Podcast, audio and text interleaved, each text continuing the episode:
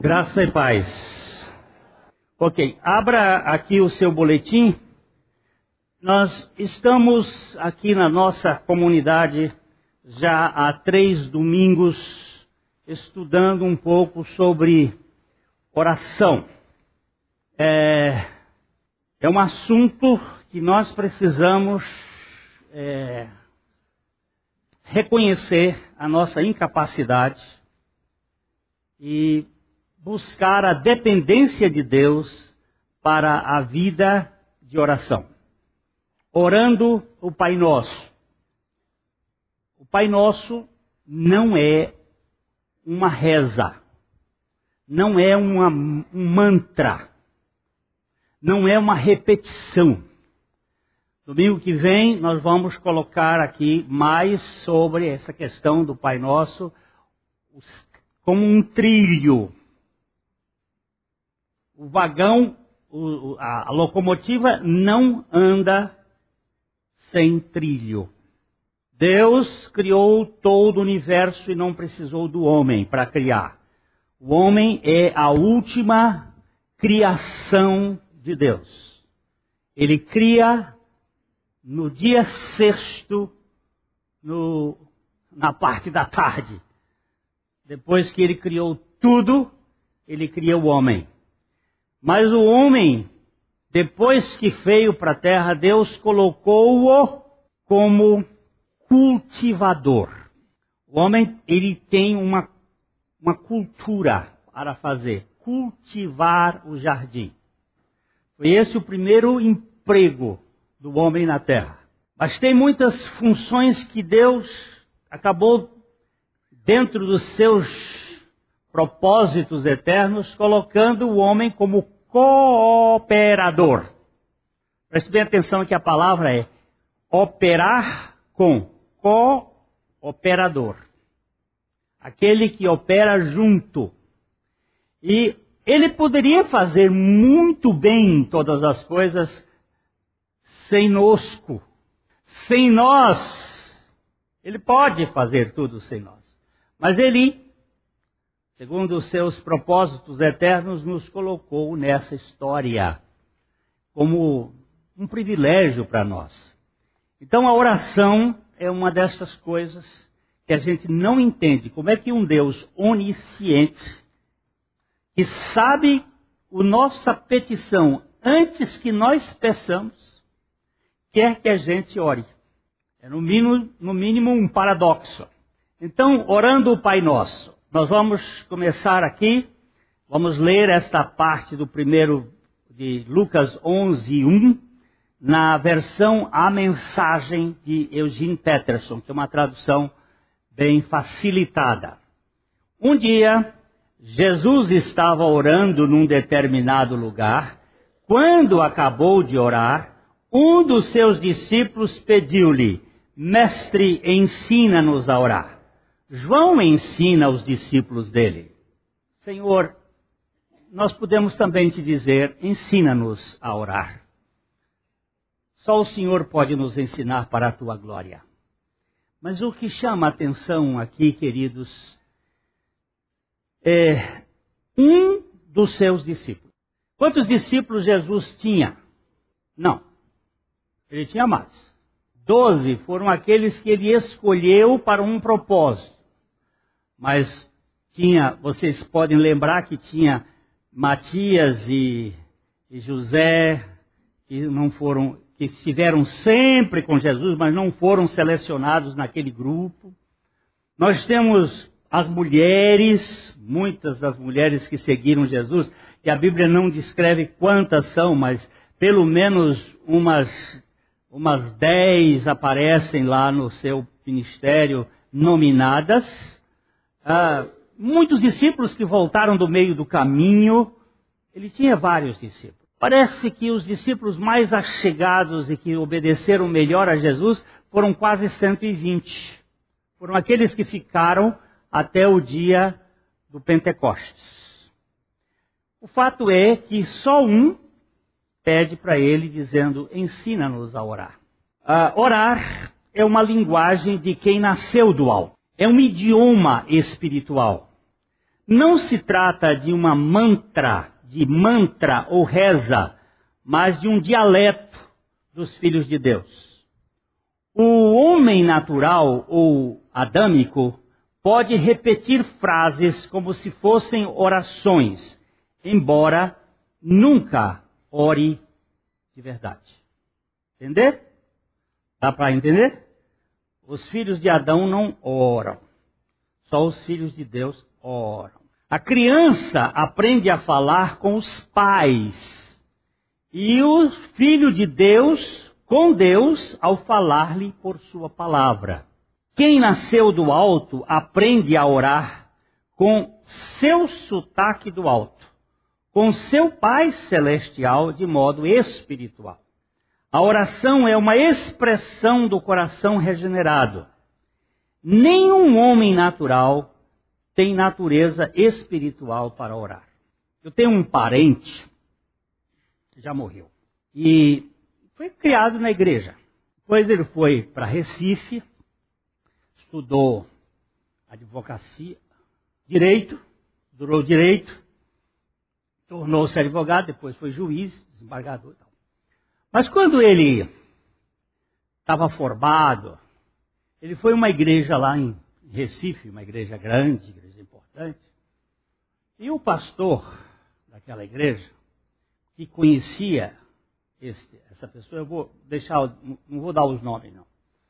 Ele disse, doutor fulano, nos eleve a Deus em oração. Estava lá na igreja, nos eleve a Deus em oração. E aquele meu tio, que sabia, conhecia a Bíblia, lia a Bíblia, mas nunca tinha experimentado a vida de Cristo, ele parou um tiquinho e disse: Nosso Deus, nosso Pai, meu Deus, meu Pai, minha mãe me acode, e caiu fora. Foi tudo o que ele podia dizer, porque ele não tinha, nem sabia rezar. Rezar é repetir palavras decoradas. Ele saiu e nunca mais entrou numa igreja.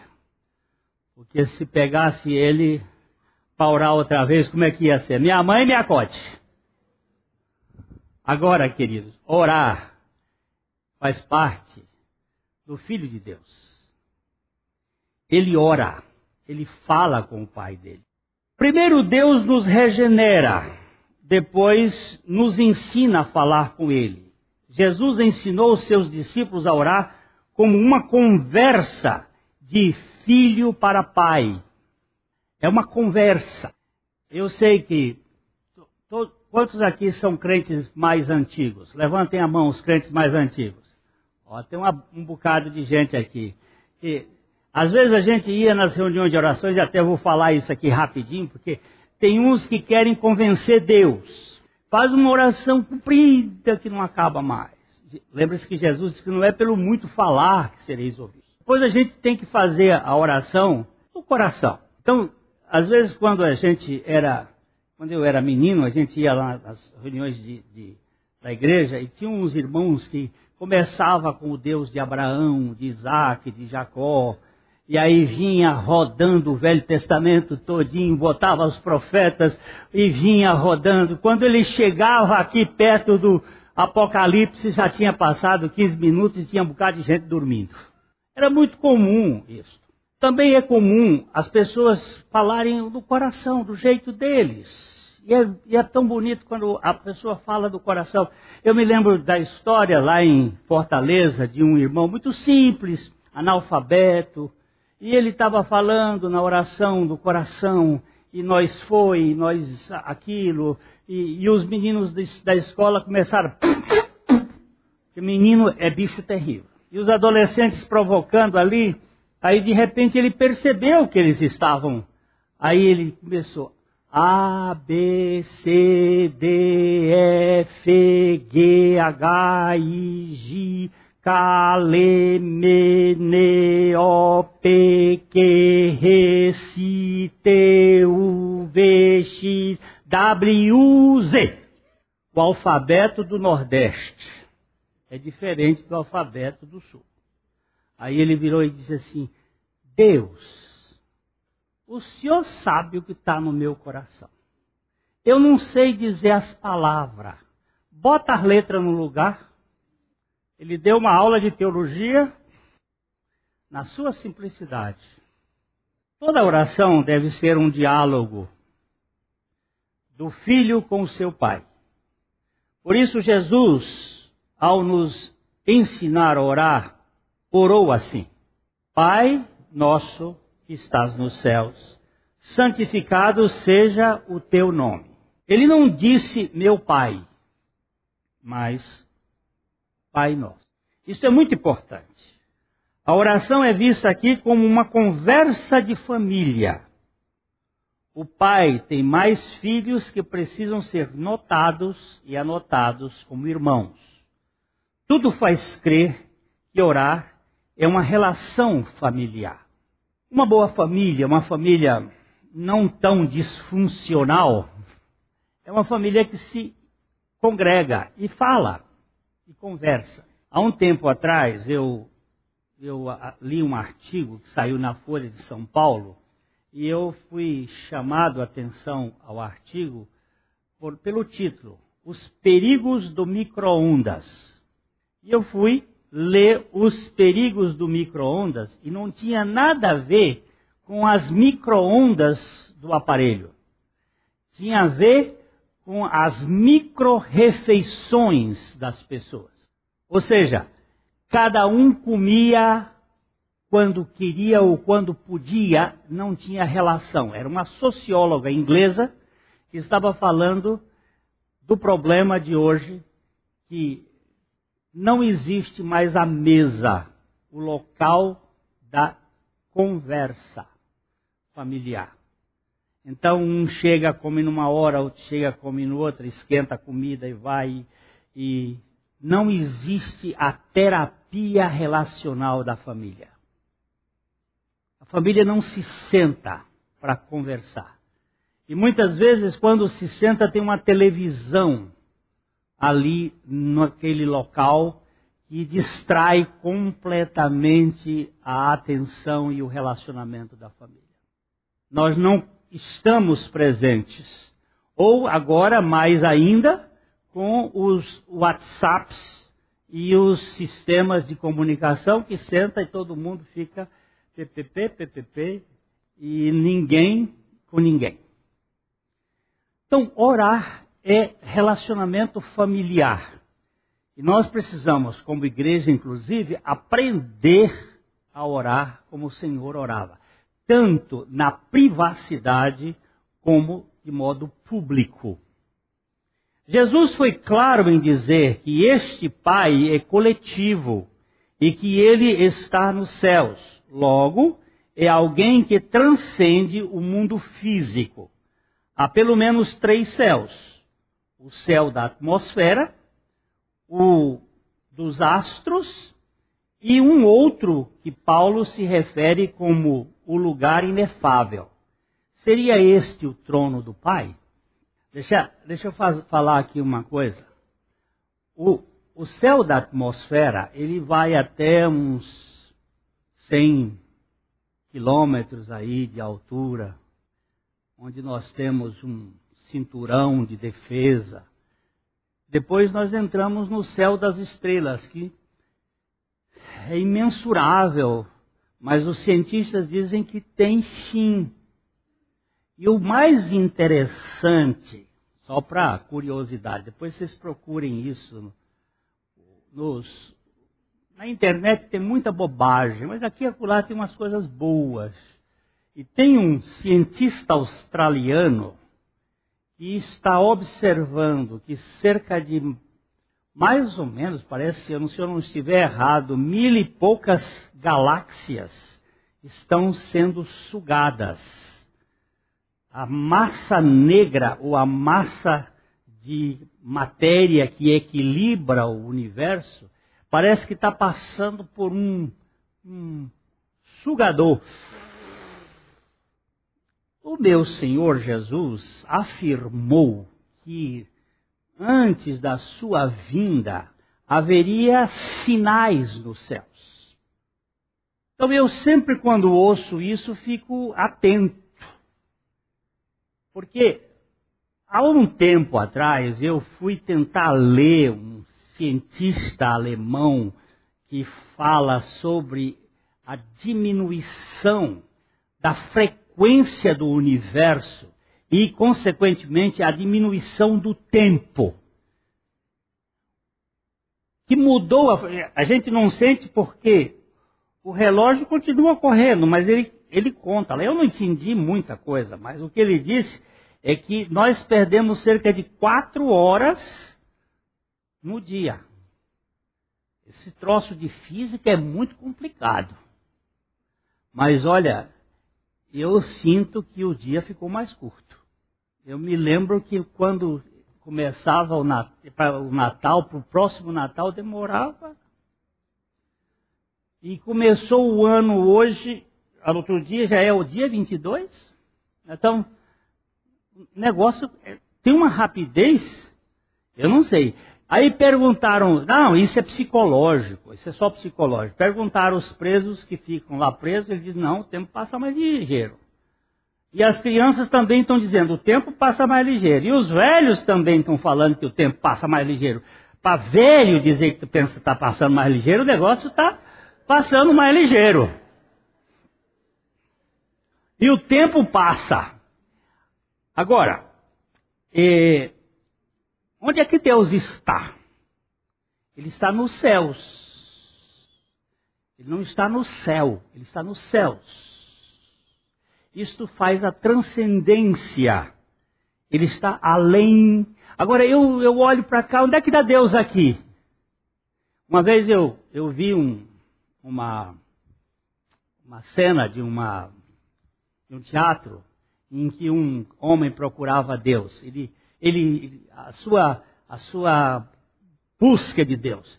E ele perguntava, Deus, onde tu estás? Ele disse, estou aqui. Ele abria uma, uma gaveta, mas eu não te acho. Ele disse, eu estou aqui. E ele procurava por todos os cantos e não percebia. E então ele dizia, tu estás entre os espaços intersticiais da matéria? Ele dizia, não, eu estou acima e além de todas as coisas. Eu estou no universo acima. Eu não sou panteísta. Eu sou o Deus que vive para sempre, criou todas as coisas. Mas cabe isso na cabeça de quem? De um ser que, cujo centro do seu ser é uma, um cérebro que, que é coberto por um boné? Quer entender o universo? É, fica difícil. Mas tu estás e tu controlas todas as coisas. O Pai, o nosso Pai, vai além de todo o conceito de espaço. Isso fala da onipresença do Pai, da sua absoluta onisciência, pois o ser pensante, que está presente em todo lugar ao mesmo tempo, sabe tudo de todos. Ele não precisa de câmeras de vigilância para poder nos ver. Ele sabe tudo a nosso respeito e está sempre presente com os seus filhos. Hoje, eu, eu acho impressionante, não tenho aqui, mas eu, tenho isso aqui.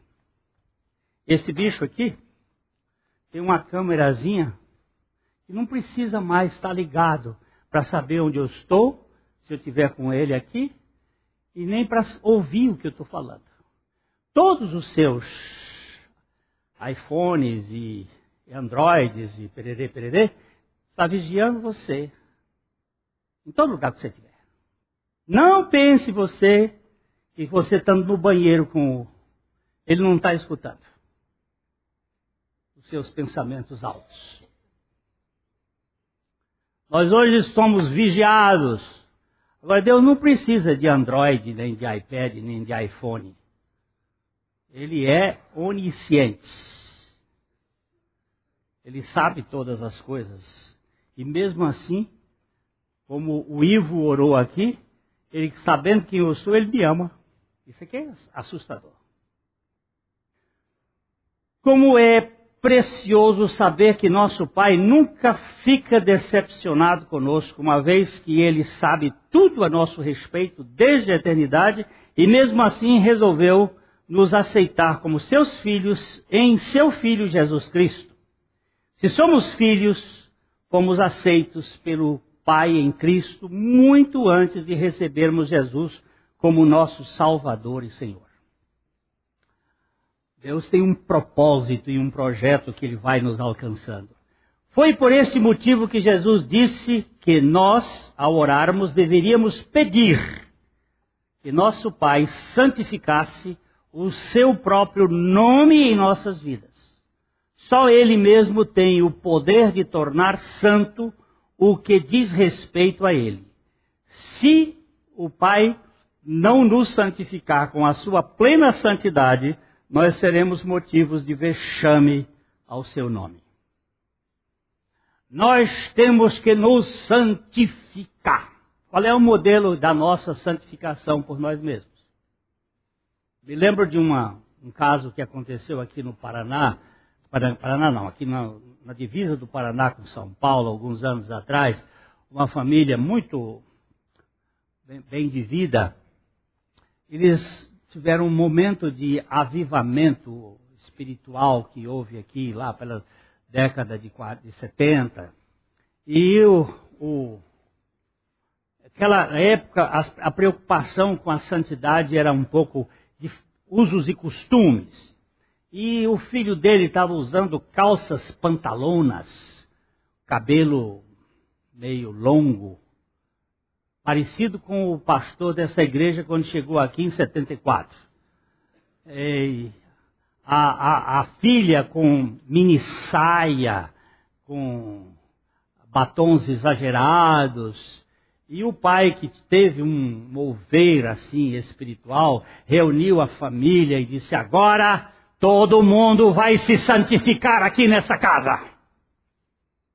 E aí botou o dedo na na frente do filho, você vai cortar essas crinas, e você vai usar calça de homem, e você isso e aquilo, e você para a moça, você vai baixar essa saia, que isso aqui é uma imoralidade, você mostrando as coxas, e aí foi para um e para outro, e chegou na hora da nora, ele chegou e disse, e você? Ela disse, o senhor também.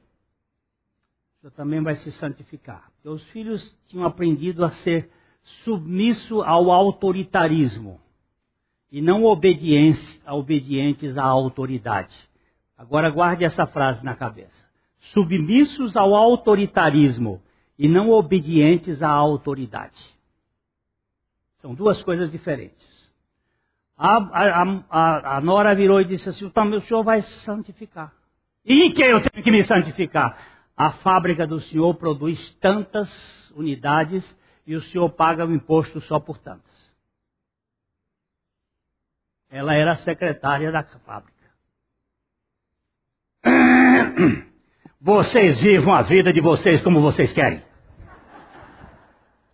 Pronto, está resolvida. A santidade desse jeito, nós fazemos do nosso jeito. Mas a santidade de Deus é a santidade de Deus. É a vida de Cristo. E é só Ele que pode santificar. Quando Jesus encontrou com Zaqueu, Zaqueu estava lá em cima da árvore, Zaqueu, desce aí, vamos lá para sua casa, eu quero hoje jantar com você. Zaqueu, Senhor, se eu tenho roubado alguém, se eu tenho entrado aí no mensalão, no petrolão, aí não precisa o, o juiz Moro, não. Eu devolvo quatro vezes mais, está aí. Não teve, não teve audiência, não teve nada. É o coração, é Deus trabalhando com o coração. A santidade dos filhos de Deus é consequência da santidade do próprio Deus a eles conferida. Não há santidade no ser humano sem que Deus mesmo lhe conceda. Os filhos de Deus são santos porque o Pai deles lhe garantiu a santidade do seu nome sobre eles. O apóstolo Paulo determinou a ordem divina, perdão, o Pedro determinou a ordem divina em 1 Pedro 1,16, sede santos, porque eu sou santo. Esse uh, imperativo aqui pode parecer assim, ah, eu tenho que ser santo? Não, ele diz, por causa da minha santidade vocês serão santos. Na oração, o primeiro pedido é pela santidade do nome do Pai na vida dos filhos de Deus. Se não formos santos com a santidade de Deus, nada foi feito em termos de salvação dos pecados. Pois a Bíblia nos diz que sem santidade ninguém verá a Deus. As duas petições seguintes na oração são: Venha o teu reino, faça-se a tua vontade, assim na terra como no céu. O Pai é nosso, porém o reino e a vontade são dele. Só um Pai santo pode santificar o seu nome de tal maneira que o seu reino e a sua vontade sejam coerentes com o seu caráter soberano e, ao mesmo tempo, equilibrado com a sua postura de Pai bondoso. O nosso Pai amoroso reina sobre tudo. Uma coisa que domingo que a gente vai andar um pouquinho mais nessas sete estações onde o trem vai andar. A santidade do nome de Deus, depois você repara a, a governança de Deus sobre nós e a dependência da vontade de Deus nas nossas vidas. O reino do céu é o governo e o governo da terra só podem se afinar se os filhos de Abba se mostrarem ávidos pela dependência da soberania do Pai, com a mesma disposição que eles demonstrarem pela obediência ao Pai aqui na terra.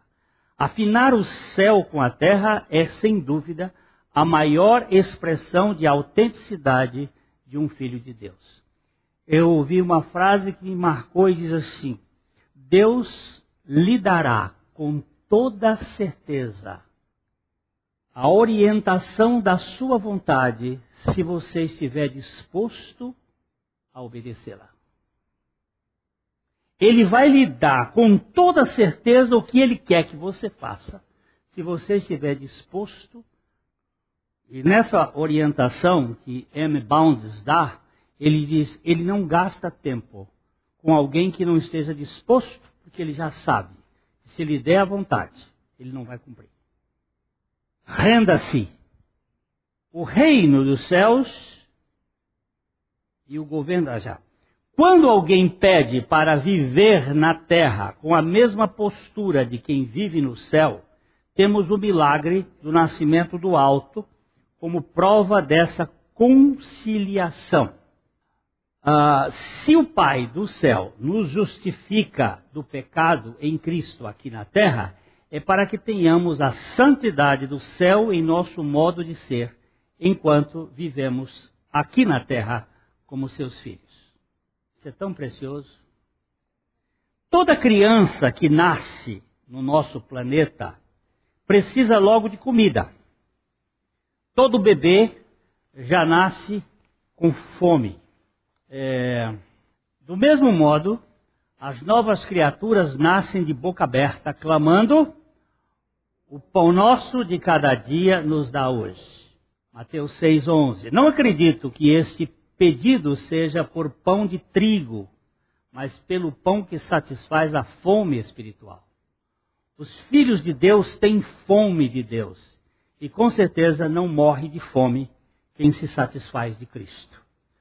Uma, uma, uma, uma pessoa passou essa semana, essa semana, perto de uma caixa. E dentro da caixa tinha uns barulho. Ela abriu a caixa e tinha um, um bebê recém-nascido. E estava esguelando. E ela correu ali por perto.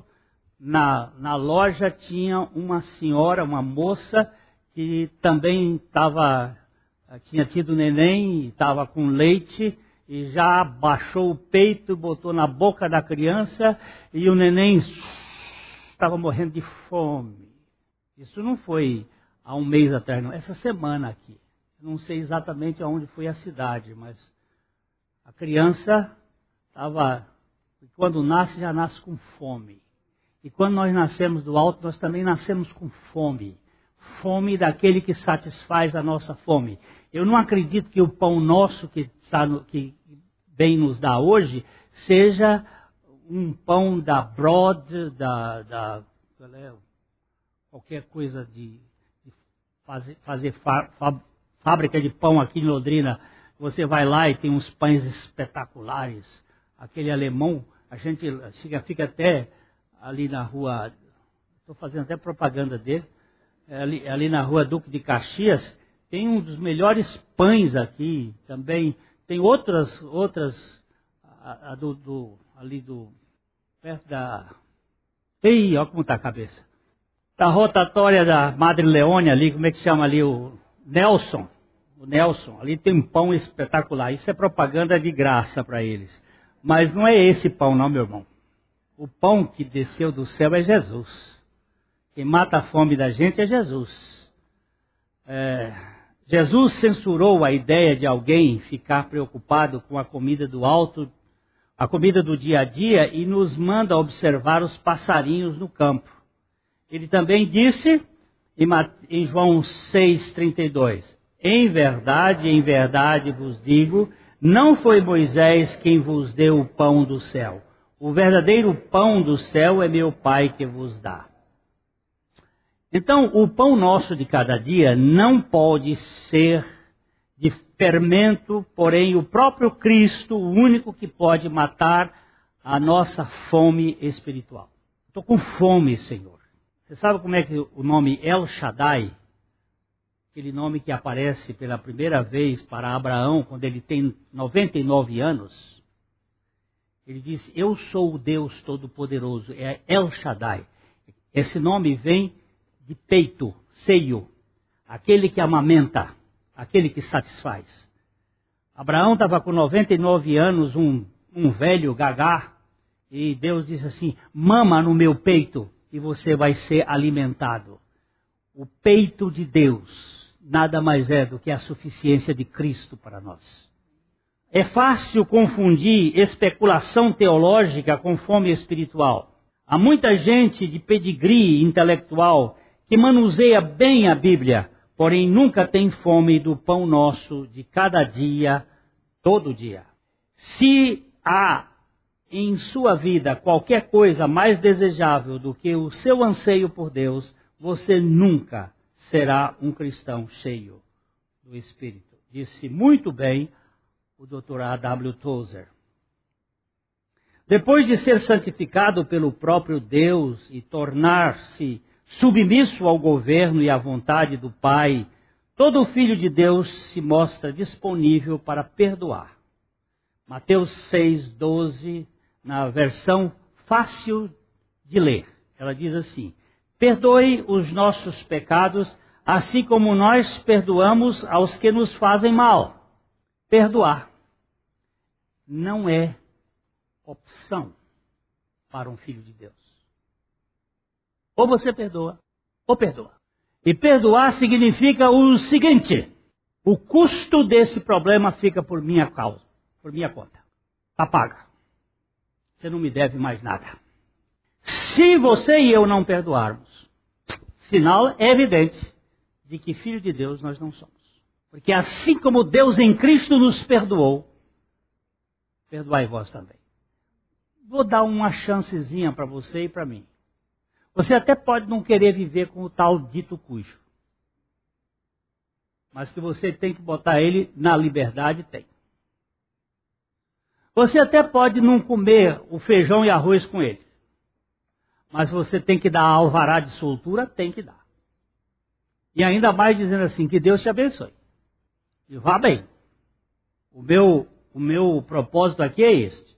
Eu posso lhe contar uma história aqui, eu estou com um tempo muito raso mas eu vou falar. A, a mulher, o filho dela foi morto com correntes por um cara, matou. O moço foi preso lá nos Estados Unidos.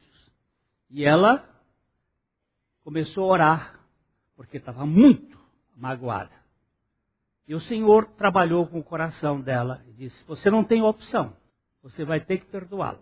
E ela começou a visitá-lo na prisão. Ele foi julgado, condenado, passou o tempo na prisão e toda semana estava a mãe do, do moço morto lá na cadeia levando coisas para o assassino. Quando o assassino cumpriu o tempo que ele agora podia ter uma soltura ela levou o assassino para dentro da casa dela e manteve-o como seu filho. E quando essa história foi contada, ele já estava casado e ela dizia: Aqui está a fotografia dela e os dois netos, filho do assassino do filho dela. Isto só acontece por milagre da graça de Deus. Isso não acontece por causa de uma coisa superficial. Tem que haver um Deus agindo aí nessa questão toda. Se realmente conhecemos a Deus como nosso Salvador, os nossos corações são quebrantados, não podem ser duros e não podemos negar o perdão, disse com total propriedade o Dr. Mark Lloyd Jones. O perdão é a marca registrada de alguém que foi e está sendo perdoado pelo Senhor Jesus. Só os perdoados perdoam de fato. Ninguém vive neste mundo sem ser ferido, mas nenhum cristão autêntico vive lambendo suas feridas com autocomiseração. Se não perdoamos os que nos feriram, é possível que nunca tenhamos experimentado o perdão de Cristo. Justificados em Cristo, purificados pelo seu sangue, submissos ao seu reino e ao mesmo tempo dependentes de sua vontade, o Filho do Altíssimo, alimentado da suficiência de Cristo, perdoa com o perdão de Deus e os seus, os seus inimigos, mas sempre confiando que o Pai vai sustentá-lo quando estiver passando pelas ciladas do diabo e tentações da carne. Estes são outros dois pontos importantes de qualquer oração é, Mateus 6,13. Não nos deixes cair em tentação, mas livra-nos do mal. Todos os filhos de Deus são, em tudo, tentados neste mundo, e a pior tentação é querer viver sem tentações. O pedido é para que não caiamos quando formos tentados, e jamais para sermos livres delas. E ninguém vai ser livre de tentação. Foram as minhas tentações que sempre me fizeram buscar a graça do Pai. Se não fossem as tentações, eu ficaria tentado a viver por conta de minhas forças. Mas ao ser tentado, eu sei que só aquele que venceu o pecado pode dar-me a vitória sobre todas as minhas tentações. Não te peço, livra-me das tentações, mas não me deixes cair quando eu estiver sendo tentado. Sei que sem a tentação torno-me mais resistente a recorrer a ti. Eu dou graças a Deus pelas tentações. Hoje pela manhã já sofri algumas. Em todas elas eu pude dizer: Senhor, eu preciso de ti, eu preciso de ti, eu careço da tua graça. Mas essa oração não é só minha ela é nossa.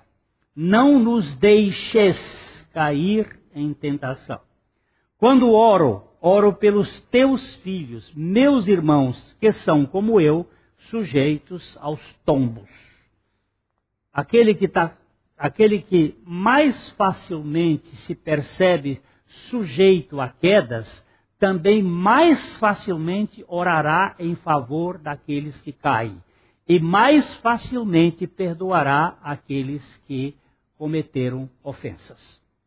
Se tenho que viver neste mundo caído, então não estou pedindo libertação da tentação, mas da influência do maligno. Deste sim, nós precisamos de livramento. Ele é o mais astuto, especialmente quando vem vestido de anjo de luz com os seus ministros se disfarçando de gente legal, com um aspecto de justo e manipulador. Aqui está o perigo. É quando eu não sei discernir. Ele está vestido de anjo. Livra-nos do maligno quando ele afirma que nós temos direito. Meu Deus, qual é o direito que tem? Livra-nos do maligno. Livra-nos dele e de sua turma ao nos aplaudir por aquilo que só o Senhor faz ou fez através de nós. Livra-nos dos seus ardis e de nos distrair da oração, pois ele sabe que quando oramos, sua derrota já está decretada. E concede-nos que possamos orar assim, com toda a confiança. Pai, nosso Pai do céu, revela-nos quem és. Dá um jeito neste mundo. Faz o que for melhor, tanto aqui aí como em cima quanto aqui embaixo. Conserva-nos vivos com a refeição do alto. Preserva-nos perdoados por ti e perdoando aos outros. Guarda-nos sempre de nós mesmos e do diabo.